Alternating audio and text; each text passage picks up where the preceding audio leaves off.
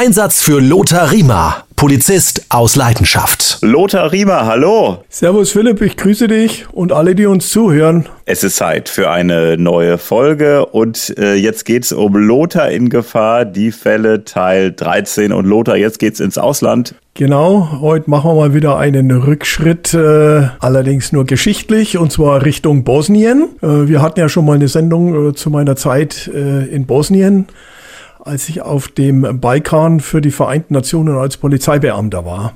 Kannst du einmal erklären, von wann bis wann du genau da im Einsatz warst in Bosnien? Ja, uh, meiner Zeit äh, für die Vereinten Nationen auf dem Balkan in Bosnien, als äh, der Krieg ja beendet wurde und das Dayton Agreement äh, abgeschlossen wurde, sind wir 1996 als erstes Kontingent äh, deutsche Polizeibeamte sind dann nach Bosnien entsandt worden. Und äh, da war ich dann acht Monate eingesetzt. Wie gesagt, haben wir ja schon mal einen Podcast gemacht. Vielleicht will der eine oder andere da mal reinhören. Dann äh, kriegt er ein bisschen was mit, was wir damals dort gearbeitet haben und äh, welche Zustände wir damals angetroffen haben und so weiter. Das soll aber heute nicht äh, das Ziel meiner Geschichte sein, sondern äh, wir haben da eine Sache erlebt, die in eine ganz andere Richtung gegangen ist. Es war Winter, wir waren äh, auf Streife unterwegs. Das hat immer so ausgeschaut, dass wir mit verschiedenen Nationen zusammen waren. Im Streifenfahrzeug selber war unser Spanier, Fahrer eingeteilt. Ich war der Beifahrer. Hinten saß der Nepalese, nepalesischer Kollege und unsere Dolmetscherin. Also wir waren zu viert unterwegs. Jetzt war das Problem, wir waren ja das erste Kontingent, das heißt, wir waren die Ersten, die dort eingesetzt waren.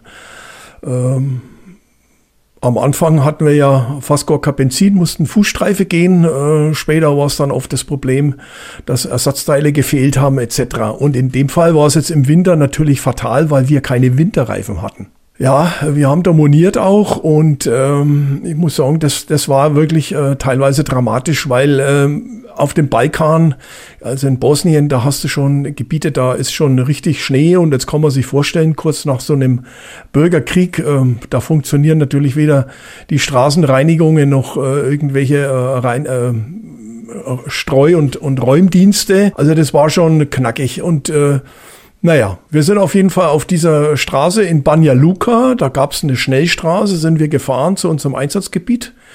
Und genau auf der Brücke, wie es halt oft so ist, wer schon mal in Amerika ist, der weiß, da stehen auch immer solche Schilder. Äh, da steht dann immer in Englisch auch dort, dass eben äh, man aufpassen soll, weil auf der Brücke oftmals ist es glatt. Jetzt hat man das Problem, dass der Kollege, der, das haben wir im Nachhinein dann festgestellt, der Kollege aus Spanien ist noch nie im Schnee gefahren. Der kam nämlich aus einem Gebiet in Spanien, der war von der Guardia Civil, der noch nie im Schnee gefahren ist. Und äh, ja, wenn ich das gewusst hätte, dann hätte ich gesagt, also bitte, dann äh, lass mich bitte fahren. Oder nee, in Nepalesen hätte man auch nicht fahren können, weil der die hatten zur damaligen Zeit ihre Führerscheine beim Autopiloten gemacht, also die sind nicht richtig, also ja, war, war eine schwierige Situation. Naja, wie dem auch sei. Jedenfalls der Kollege, aus welchen Gründen auch immer, bremst kurz auf der Brücke. Und schon bricht das Auto aus. Wir hatten so Pickups. Und das Fahrzeug ist getanzt wie beim Tango. Wir haben uns gedreht von einer Ecke zur anderen, rechts, links und sind kurz, äh, da gab es auch keine großen Bleiblanken und so. Also wirklich, das war wie ein Krimi, kurz vorm Absturz sind wir dann da stehen geblieben. Und da war Totenstille. Davor, nämlich solange wir uns gedreht haben, hat jeder so seine Kommentare schreienderweise äh, von sich gegeben. Und wie es halt oft so ist, ne, da sagst du dann Brems, Brems oder Dreh, Dreh, so, so ne, oder wie auch immer. Und jeder hat dann in, diesem, in dieser Stresssituation in seiner Landessprache gesprochen. Das Interessante ist nämlich sonst, das ist ja eine englisch sprechende Mission gewesen. Das heißt, wir haben uns alle in Englisch unterhalten. Aber in dieser Stresssituation hat plötzlich der Nepalese Nepalesisch gesprochen. Und ich in Deutsch und der Spanier hat dann noch was rumgeblärt und so. Und, und äh, unsere Dolmetscherin, die war sowieso eingeklemmt, die war, die war fix und fertig. Also wir waren da wirklich in dem Fahrzeug gesessen und dann war, also kurz vor dem Absturz, sind wir dann zum Stillstand gekommen oder, oder das Fahrzeug und dann war erstmal Totenstille. Wie hoch war denn diese Brücke? Naja, so 10, 15 Meter. Also da hätten wir schon einen sauberen Aufschlag gemacht. Und äh, wie gesagt, dann war plötzlich Totenstille und dann haben wir angefangen, wieder in Englisch zu sprechen. Da war der Stresslevel wieder weiter runter. Ich habe dann dem Spanier erstmal die Hand auf die Schulter, der, war ja fix und fertig. Wie wir alle, ne? Also brauchen wir ja nicht drüber reden. Aber ich habe ja, jetzt muss ich den noch mal ein bisschen, äh, sagen, oh, gut, hast gut gemacht und so, will ja da nicht irgendwelche Schuldzuweisungen oder was auch immer, sondern da muss man den Fahrer erstmal beruhigen. Ja, und das war so mein Erlebnis und das Problem ist nämlich wirklich gewesen, dass wir äh, zur der damaligen Zeit, weil wir eben relativ neu oder ganz frisch in diesem Einsatz waren, äh, keine, kein entsprechendes Material hatten und keine Winterreifen zum Beispiel. Ne? Also ich habe daraufhin aufgrund dieses Vorfalls dann auch, äh, weiß noch, wir haben dann einen dänischen Station Commander gekriegt und ich habe zu dem gesagt, ich fahre keine Streife mehr. Entweder du besorgst uns jetzt Winterreifen, da hat er gesagt, das geht nicht und du kannst nicht, das ist Arbeitsverweigerung und, und uh, hat mir da modsmäßig was gedroht. Äh, da denke ich, was bist denn du für ein Hosenscheißer? Ich sag, dann meld's ans Headquarter, also ans Hauptquartier und sag von mir aus, der Riemer fährt keine Streife mehr. Ne? Und dann haben sich die anderen auch angeschlossen. Und dann haben wir quasi gemeldet, es wird derzeit aufgrund der Witterungsverhältnisse keine Streife gefahren. Es hat dann ein paar Tage gedauert und dann sind die Winterreifen geliefert worden. Ne? Was der Geier, woher sie solche Winterreifen dann aufgetrieben haben. Jedenfalls, die sind dann alle aufgezogen worden. Und wir sind dann auch einfach nicht mehr in Gebiete gefahren oder wenn es spiegelglatt war, dann sind wir einfach nicht mehr ausgerückt. Ne? Das kannst du natürlich bei der Polizei nicht bringen in Deutschland, wenn die Witterungsverhältnisse sind. Wir rucken aus bei jedem Wetter, egal ob das Glatteis ist oder nicht. Ne? Ich weiß noch, ich habe immer im Olympiapark an einem Vormittag in sechs Stunden 16 Verkehrsunfälle aufgenommen. Ne? Da war Glatteis. Also ich will damit nur sagen, äh, so ein Einsatz war nicht nur wegen den herumliegenden Minen, haben wir ja auch mal so einen Podcast gemacht mit den Minen, das Problem oder dass eben äh, die, die Sache ja noch nicht befriedet war, sondern dass wir eben auch richtig Probleme hatten wegen den dem Equipment, ne, wegen den dem Arbeitsmaterialien. Und äh, ganz tragisch war ja letztendlich auch für meine Hamburger Kollegin zum Beispiel, die ist mit einem ungarischen Kollegen gefahren und die sind dann den Hang runtergestürzt, auch bei so einer Geschichte, und haben sich mehrmals überschlagen. Und äh, die waren dann da unten im, im Wasser gelegen. Und die hatten nur Glück gehabt, dass in dem Moment auch eine Militärstreife, also von den Briten, die britische Militärpolizei hat ja da auch patrouilliert und die haben die gesehen und die haben die dann rausgefischt. Ne? Und meine Kollegin hat eine brutale HWS-Schleudertrauma gehabt, aber ähm, hat er jahrelang drunter noch gelitten. Ähm, aber letztendlich konnte man da froh sein, dass überhaupt heil rausgekommen sind. Also das ist einfach auch ein Gefahrenpotenzial, was ich heute mal da ansprechen wollte, was in so Missionen halt natürlich auch immer ein Risikofaktor ist. Ne? Also man denkt immer, das ist nur das drumherum so mit Waffen oder Sprengstoff und, und äh, Minen, sondern das ist einfach auch das Equipment, wo uns oft mal Streiche spielt oder ein platzender Reifen. Ne? Und, und du bist dann auf der, auf der Schnellstraße oder wir waren ja auf 1500 Metern Höhe, sind wir ja äh, in die Berge zur äh, Kontrollstreife gefahren, haben die Bergdörfer besucht. Und wenn der da bergab da ein Reifen platzt, und da möchte ich nicht wissen, was da alles passiert. Ne? Weil das waren ja jetzt keine Straßen, wie wir sie so kennen. Ne? Schotterwege, nicht abgesichert. Ne? Da waren immer rechts und links teilweise die abgestürzten Autos gelegen. Ne? Wie man es vielleicht so kennt äh, in Italien manchmal, ne? dass ein LKW runterbollert oder so, weil er die Leitplanke durchbricht. Ne? Also das war mein Erlebnis, äh, das weiß ich noch wie heute, wie wir da mit dem Fahrzeug tanzenderweise über die Brücke getanzt sind. Als das Fahrzeug äh, sich gedreht hat, äh, da denkt man wahrscheinlich, ja, wichtig wäre, dass das Ding irgendwann mal zu, zum Stehen kommt, möglichst schnell. Also da betet man ja auch ein bisschen. Äh, ja, obwohl ich ja äh, ein gläubiger Mensch bin, aber da hast du nicht gebetet. Also ich, ich weiß auch nicht mehr, was ich da gedacht habe. Ich habe nur in Deutsch immer äh, gesagt, geh von der Bremse runter, glaube ich, oder was, weil das Problem ist ja, das, du kannst das Fahrzeug nicht mehr lenken, wenn du bremst und so. Aber was ich da letztendlich gesagt habe, kann ich da gar nicht mehr sagen. Aber als das Fahrzeug dann zum Stehen gekommen ist, da guckt man doch ganz vorsichtig erstmal raus, wie weit sind wir denn jetzt hier vom Abgrund? Können wir überhaupt noch aussteigen? Ich habe ich hab den Abgrund auf mich zukommen sehen. Ich habe gedacht, das war's. Wir, wir stürzen jetzt da runter. Wirklich wahr. Und immer wieder gedreht. Dann sind wir plötzlich auf die andere Straßenseite gedreht. Und, und da, also ein Hin und Her, also gefühlsmäßig wirklich, darum sage ich immer, das war wie Tango tanzen. Also wir haben uns da gedreht oder Walzer, äh, trifft es vielleicht eher, so ein Walzertanz. Und dann kommen wir da kurz vor dem Abgrund zum Stehen und ja oh Gott, das ist ja ein Wahnsinn, Wahnsinn. Ne?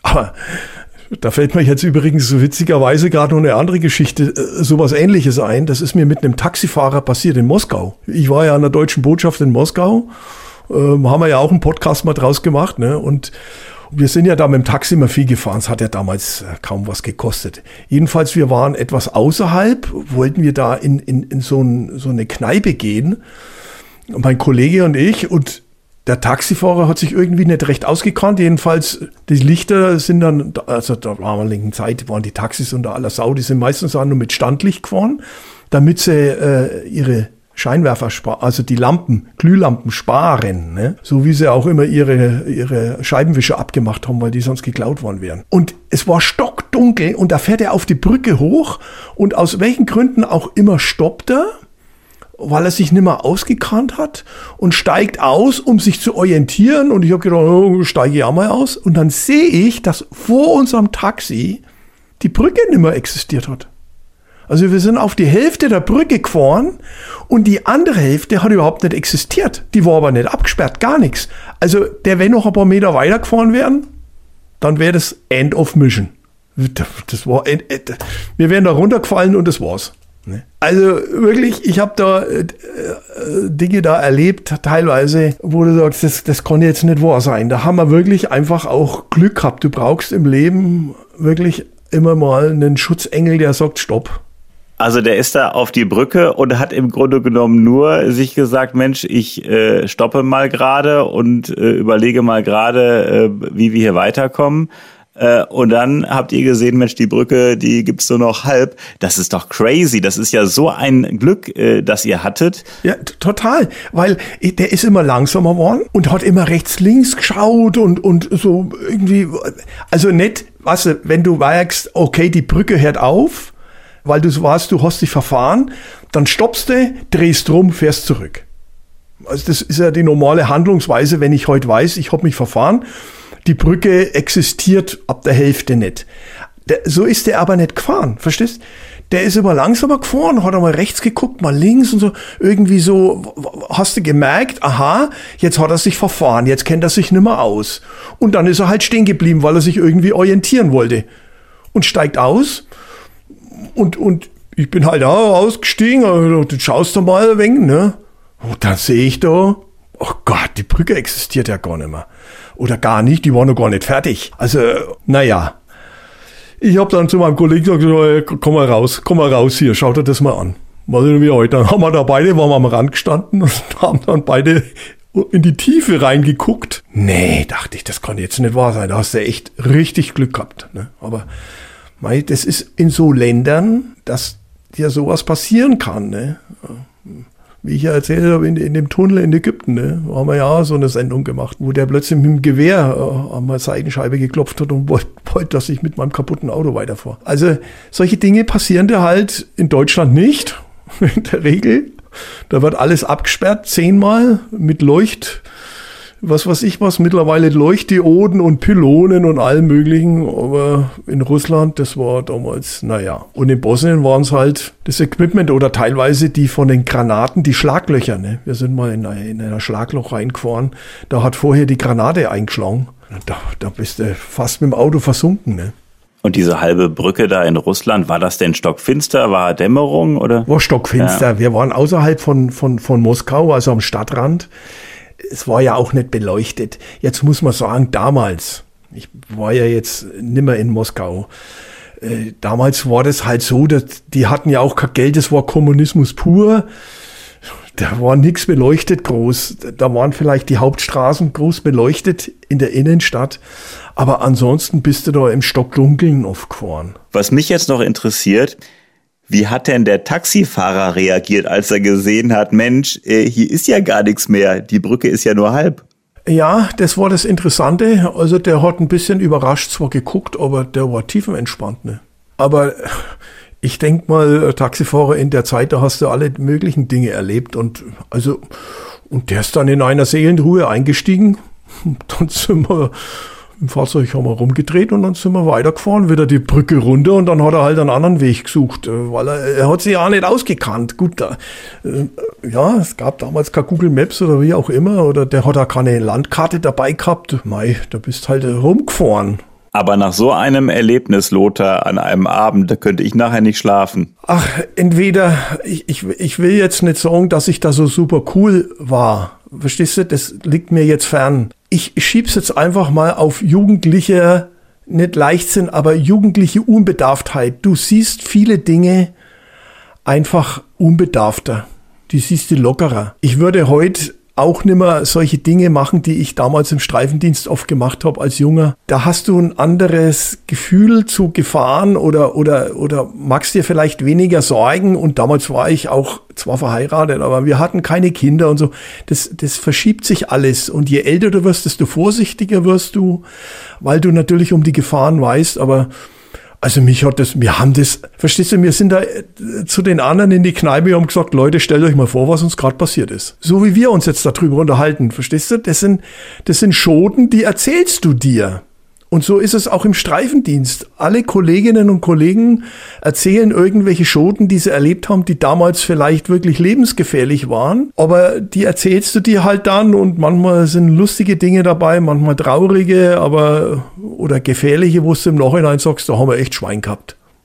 Und so war es halt da auch. Lothar in Gefahr. Die Fälle, Teil 13. Lothar, ich danke dir für das Gespräch und wir freuen uns über Wünsche, Fragen, Anregungen. Ganz einfach schicken an Lothar, Polizist aus Leidenschaft.de und wir beantworten jede Frage und jede Anregung und jede Kritikmail.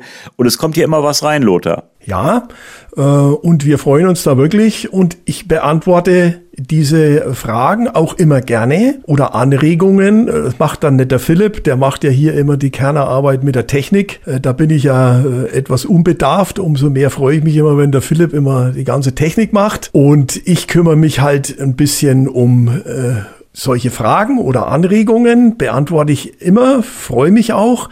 Wir können Anregungen nicht immer umsetzen. Ich hatte jetzt letztens einen, der ist auch ganz begeistert von unserem Podcast und hat halt gefragt, ob man nicht über die Pistole mal was machen können.